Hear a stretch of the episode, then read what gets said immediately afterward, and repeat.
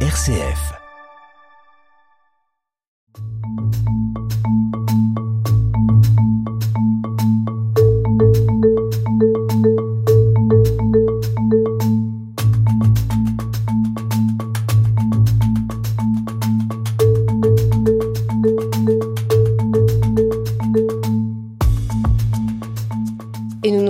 Pour cette émission consacrée à l'Ancien Testament dans un environnement qui n'est pas celui d'habitude, puisque nous sommes euh, ici à une heure de Beyrouth, dans l'archevêché de Zrerta et GP, avec vous, Monseigneur Joseph Nafa. Bonjour. Bonjour. Vous êtes euh, ici l'évêque de ces lieux. On est à peu près à un quart d'heure de la mer. On se trouve euh, entouré d'arbres dont certains sont des cèdres. On n'en a pas aperçu sur la route, mais je sais qu'il y en a pas très loin d'ici. Vous nous raconterez. Vous êtes, euh, vous, l'un des, enseignants de l'Académie Logos Institute. C'est un site d'enseignement de théologie à distance. Et puis, vous êtes également responsable des mouvements des jeunes dans l'Église catholique du Liban. Et puis, surtout, si on est avec vous, c'est parce que vous êtes un bibliste, euh, bibliste convaincu, et vous allez nous parler du Liban et de la présence du Liban au sein de la Bible. Le Liban est cité davantage que Jérusalem euh, dans les textes de l'Ancien Testament. Donc on va s'arrêter euh, sur, euh, sur, sur ce site. Mais avant, j'aimerais que vous nous parliez un petit peu de vous, de, de, la présence des chrétiens ici au Liban, des chrétiens maronites, et de ce que vous pouvez vivre avec eux ici dans le diocèse de Zarta et GP. Tout d'abord, bienvenue dans cette région du nord du Liban. Euh, vous avez mentionné les cèdres. Effectivement, le forêt le plus connu des cèdres du Liban se trouve dans mon diocèse. C'est à Jebbe, et s'appelle Arz, c'est-à-dire la zone de, de, des cèdres. Je vous invite à, à les visiter. En tout cas, euh, ce forêt est, un patrimoine ecclésiastique. Et on, euh, le protège nous-mêmes et on, essaye de l'agrandir de jour en jour. Et le fait d'être tout près de la mer, ça c'est une, euh, une spécificité libanaise. Le Liban, de la montagne à la mer, c'est toujours quelques 40 minutes au maximum et on arrive.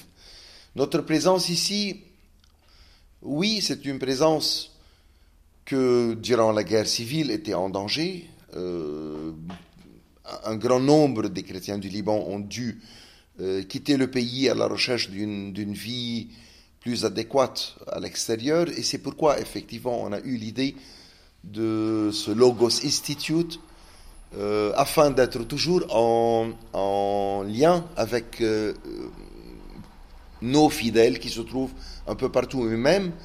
Euh, bon, les dernières années, nous avons eu des problèmes en Irak, en Syrie et autres. Et alors, de même, ces chrétiens de l'Irak, de la Syrie ou bien de l'Égypte qui, vivent euh, à l'extérieur, nous sommes toujours en, rapport tous ensemble dans ce Logos Institute. Maintenant, notre présence au Liban n'est plus en danger dans le sens vraiment de la sécurité, mais la crise économique dans laquelle passe le Liban d'une manière vraiment atroce rend même cette présence un peu plus, difficile, de sorte que un nouvel exode se fait.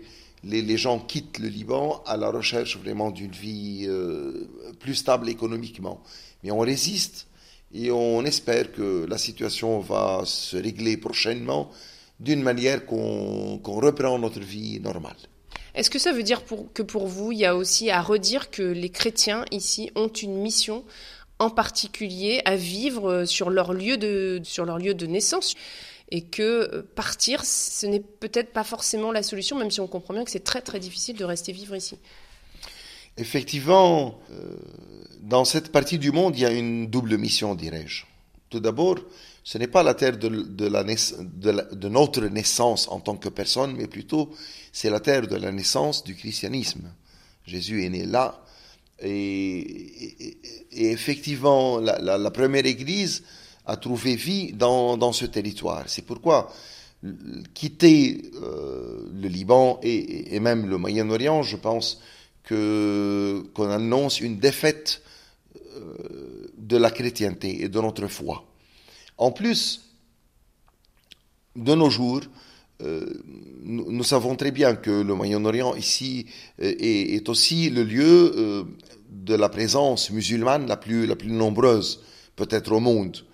Et alors le Liban, c'est un lieu de dialogue assez important entre chrétiens et musulmans. De sorte que, regardez, moi je dis, euh, nous parlons la même langue, et non pas seulement pour dire l'arabe, mais plutôt on se connaît depuis des siècles. C'est pourquoi on se comprend mutuellement.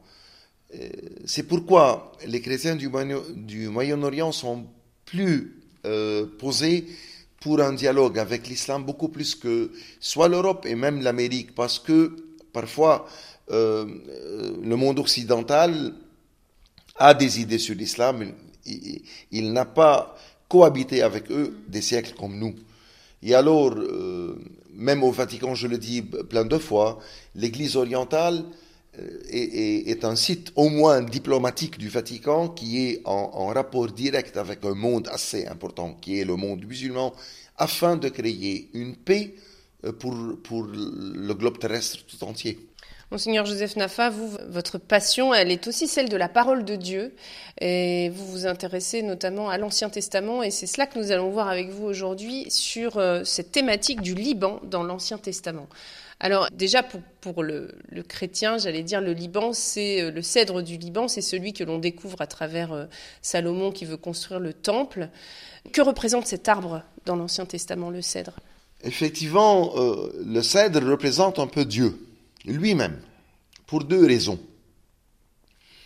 La première, euh, c'est un arbre assez fort, de bois euh, d'une qualité extrêmement importante, avec une odeur mm, d'encens, ce qui peut donner la première idée vraiment de la divinité, mais en plus, euh, dans le forêt de cèdre que nous avons, qui se trouve dans mon diocèse, il y a le cèdre le plus, le plus vieux, disons, du monde, non?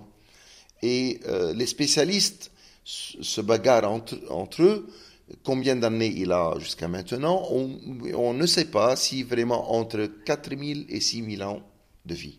Il est toujours vert. Et c'est pourquoi, de point de vue scientifique, on ne sait pas vraiment la limite d'âge d'un arbre de cèdre. 4000. Bon, il faut attendre encore, je ne sais pas, 2000 ans, après quoi on fait une autre émission sur la radio et on en parlera. Et, c'est pourquoi le cèdre symbolise la divinité, une vie qui ne s'éteint jamais. Ça, c'est la vie de Dieu. Alors le cèdre, on va le dire, c'est planté euh, par, euh, par Dieu et il ne meurt jamais. Comme la vie éternelle. C'était vraiment le premier symbole de la vie éternelle. Dieu nous a plantés sur la terre, mais non pas pour la mort, mais plutôt pour une vie verte qui ne se termine jamais. En plus, dans la terre promise, là où le peuple de l'Ancien Testament vivait, euh, effectivement, la terre euh, est un, tout petit peu désertique. Et alors, euh, là-bas, on, faisait un, effort pour planter les arbres afin de manger, de vivre. Et, ça réussissait, mais, avec un effort assez grand pour apporter de l'eau qui ne se trouvait que dans la rivière de la Jourdain, et, ainsi. Et, euh, et alors, le peuple là-bas, Israël, regardait de loin la montagne libanaise et voyait tout un forêt vert, plein de cèdres, beaucoup plus vert que ce qu'ils étaient en train de faire. Ils se posaient la question, mais qui a planté tout ce forêt? C'est Dieu. Et, puis, euh, comment est-ce que ce, forêt est assez vert comme ça? C'est parce que quand Dieu fait une chose, il l'a fait d'une manière extraordinaire. Il est le plus brave, il est le sage. Et alors, le cèdre est devenu symbole de la sagesse divine, de la, euh, de la bravure, que Dieu vraiment est un bon Dieu, il sait bien faire les choses. Et alors, en priant, le peuple de l'Ancien Testament, en regardant le cèdre, il pensait toujours à ce que si je laisse toute ma vie à Dieu, elle serait une vie fertile. c'est la providence divine qui tient bien les choses et qui fait les choses d'une manière extraordinaire. Et, de là, vraiment, et alors le cèdre est devenu symbole de Dieu, le Dieu sage, le Dieu créateur, le Dieu qui donne la vie éternelle et, le, bon Dieu qui prend soin de ses, enfants.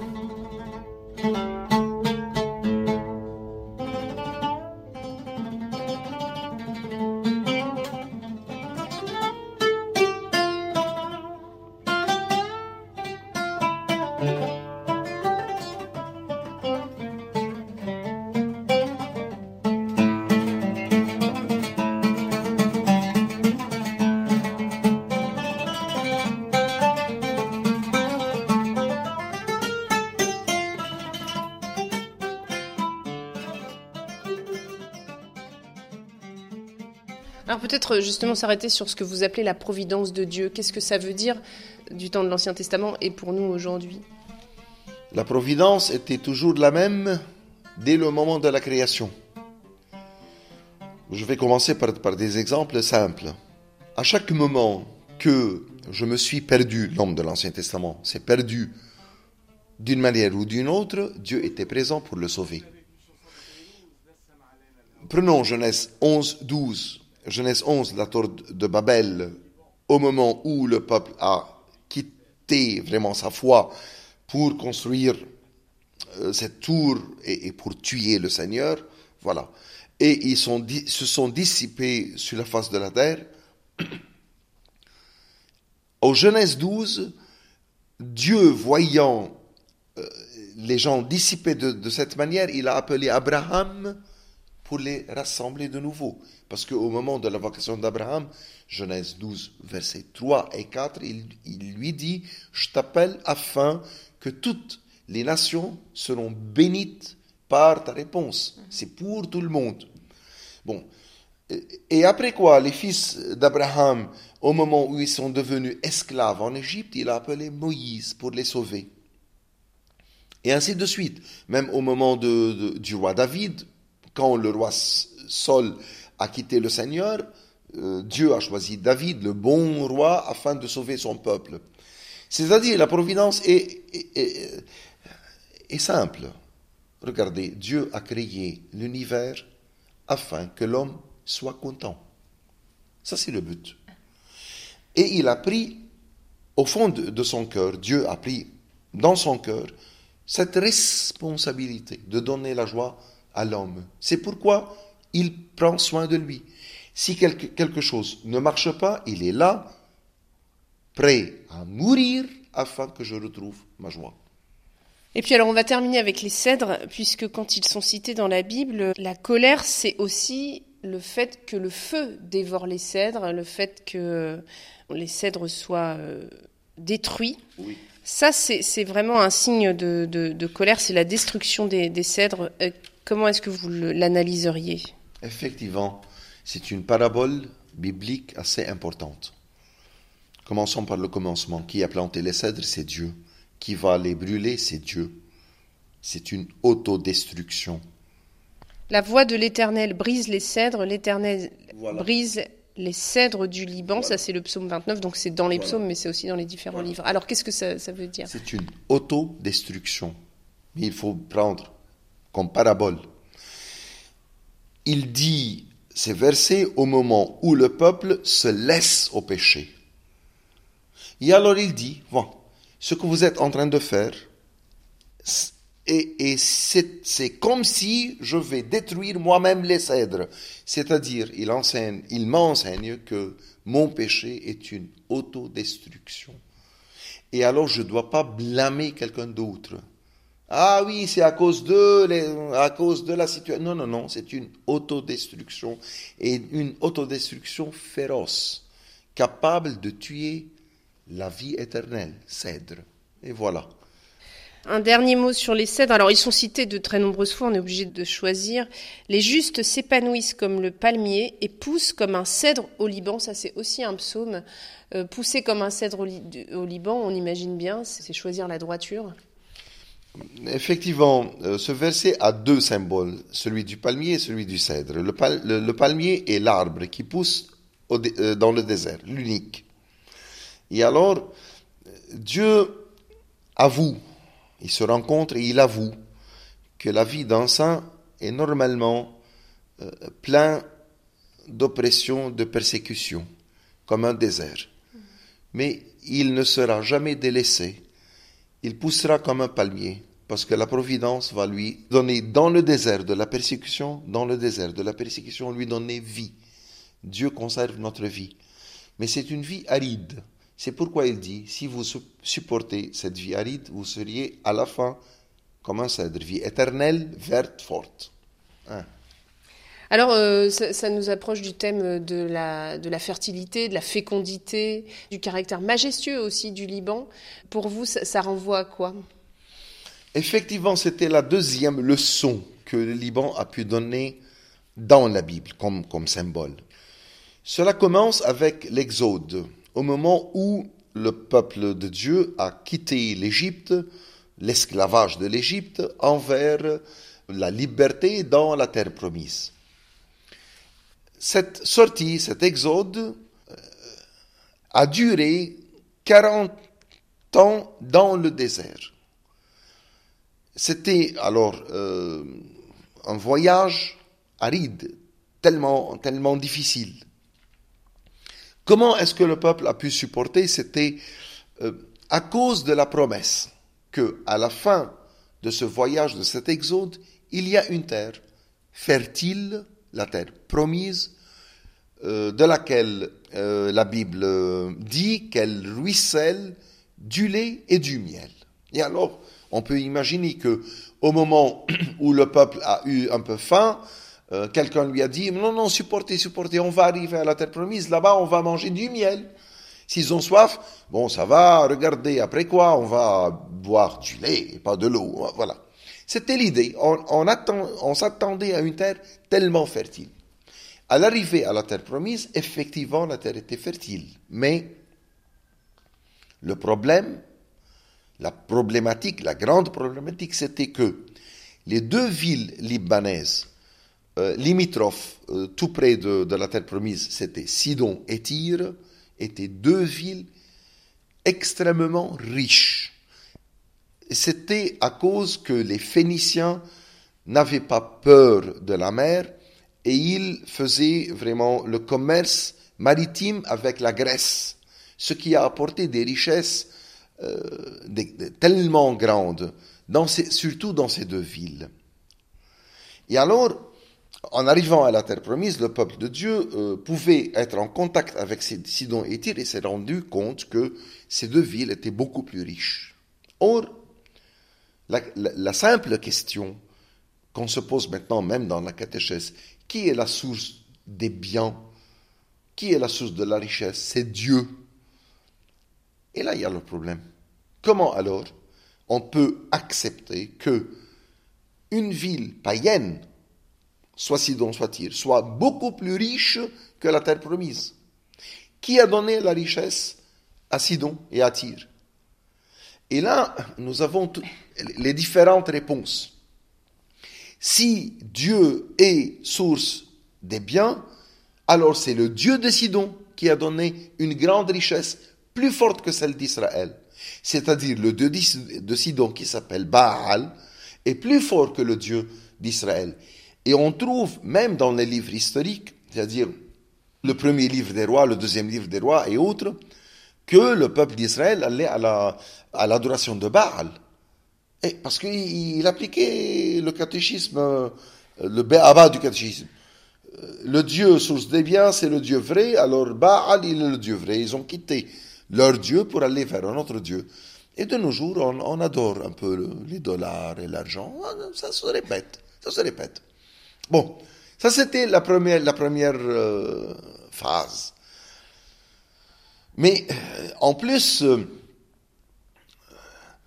quelques-uns ont, dit, est-ce que c'est possible que notre Dieu, qui s'appelait Yahvé, a donné de la richesse à, Sidon et Tyr? S'il a fait cela, c'est-à-dire il, ne nous n'aime pas, nous le peuple de Dieu, il aime plus Sidon et Tyr. Et alors nous ne sommes pas euh, le peuple élu. Ils ont perdu euh, leur euh, lien à l'Église, à leur Église, c'est-à-dire le peuple de Dieu. Et alors ils étaient dans la nonchalance. On ne sait pas, ce Dieu, on ne le comprend pas. Il est en train de, de faire des choses incompréhensibles, on le laisse. Ça, c'est la situation de la plupart de notre jeunesse. D'autres ont dit, regardez, ce n'est ni Baal ni Yahvé. Ça, c'est le commerce. Ça, c'est l'organisation qui se trouve vraiment à Sidon et Tyr et qui ne se trouve pas euh, en Israël. C'est-à-dire, le Dieu du monde, c'est un Dieu politique, c'est l'organisation. Et c'est pourquoi ils ont demandé le premier roi qui était Saul, et qui effectivement était un mauvais roi parce qu'il était seulement il, gouvernait par la mentalité politique de faire la guerre, de gagner sur les autres, d'accumuler des richesses. Il a détruit tout, euh, tout le territoire d'Israël. Cette problématique a mené les prophètes à une pensée beaucoup plus profonde.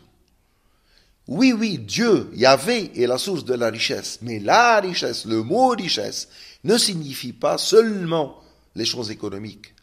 La richesse, c'est la paix intérieure.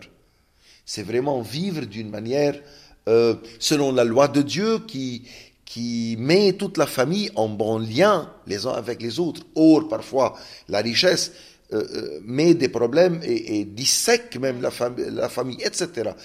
Toute une théologie sur une richesse spirituelle commence à contrepoint de la richesse libanaise de, Sidon et Tyr, qui était une richesse seulement économique. Mais en fin de compte, une chose qui m'intéresse, euh, même les prophètes ont fait cette note que si on a découvert cette richesse spirituelle à cause du Liban, il faut porter ce bon, cette, bonne, bonne nouvelle, ce message à Sidon et Tyr. Ils, sont venus même euh, dans, dans, le territoire libanais pour porter euh, leur foi et leur bonne nouvelle.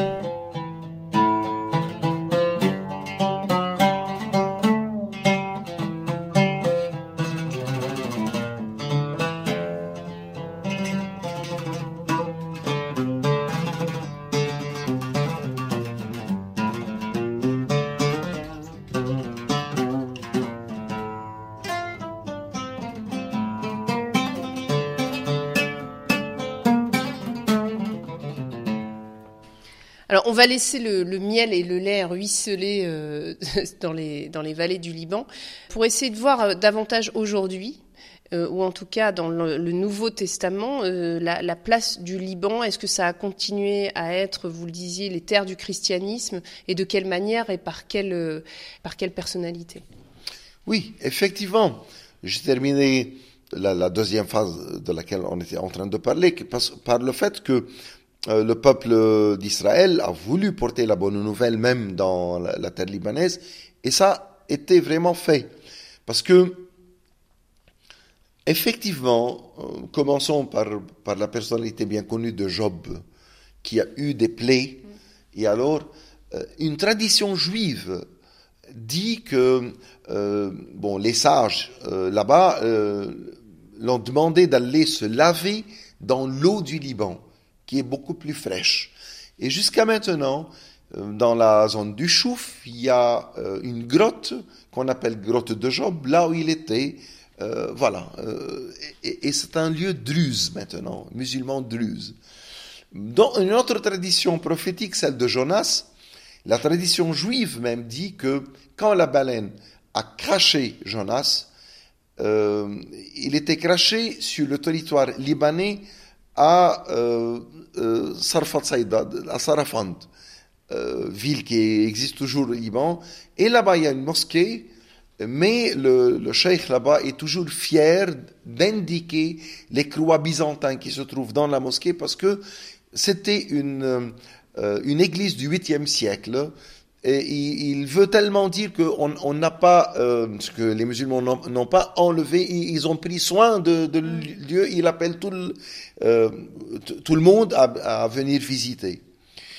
Et euh, nous avons fait une étude au Logos Institute sur les, les lieux bibliques au Liban et nous avons pu citer 32 lieux bibliques. Donc là, justement, c'est les lieux de l'Ancien Testament. Est-ce que maintenant on peut dire ce qu'il en est du Nouveau Testament?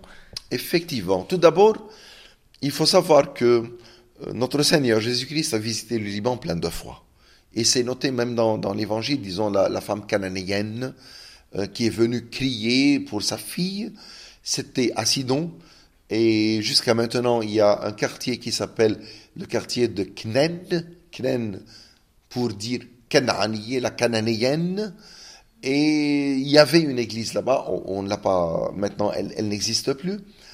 Mais même euh, tout près de Sidon, il y a un sanctuaire de la, Sainte Vierge qui s'appelle la Vierge de la Tente, Sayyidat al-Mantara, dont l'étude même archéologique indique que euh, la Sainte Vierge a accompagné Jésus dans une euh, durant ses, visites et il a dû attendre son fils dans cette grotte qui est maintenant un grand sanctuaire pour la, pour la Sainte Vierge.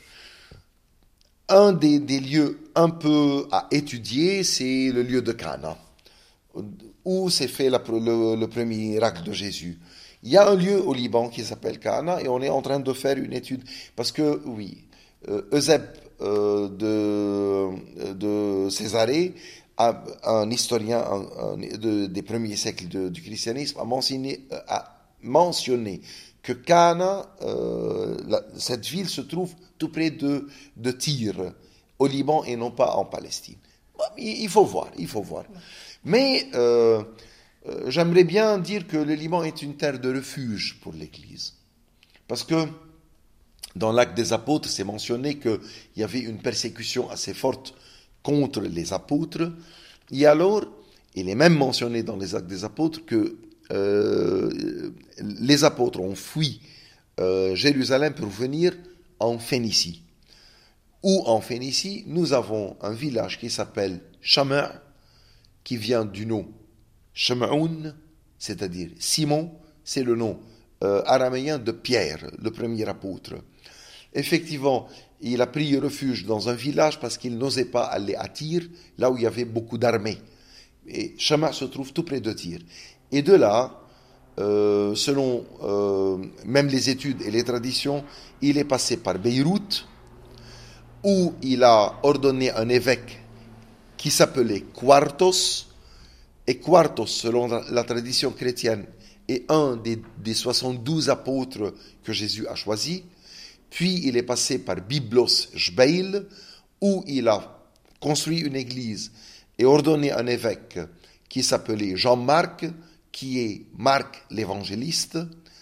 Après quoi, il est passé par Tripoli, où il a passé un mois et demi, euh, en fondant euh, une église consacrant un évêque qui s'appelle Maroun, et puis euh, construisant une église sur la première île qui était dédiée après à Saint Thomas. Elle n'existe plus maintenant, et de là, il est passé en Antioche.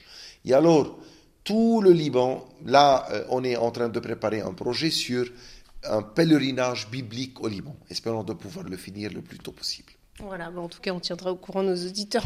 Merci beaucoup, Monseigneur Joseph Nafa. Je rappelle que vous êtes euh, évêque de Zrerta et GP, là où vous nous recevez ici dans l'archevêché. Merci beaucoup pour votre accueil. Nous sommes euh, pas très loin de Beyrouth, à une heure, et euh, vous évoquiez avec nous cette présence du Liban au cœur de l'Ancien Testament. Merci à vous.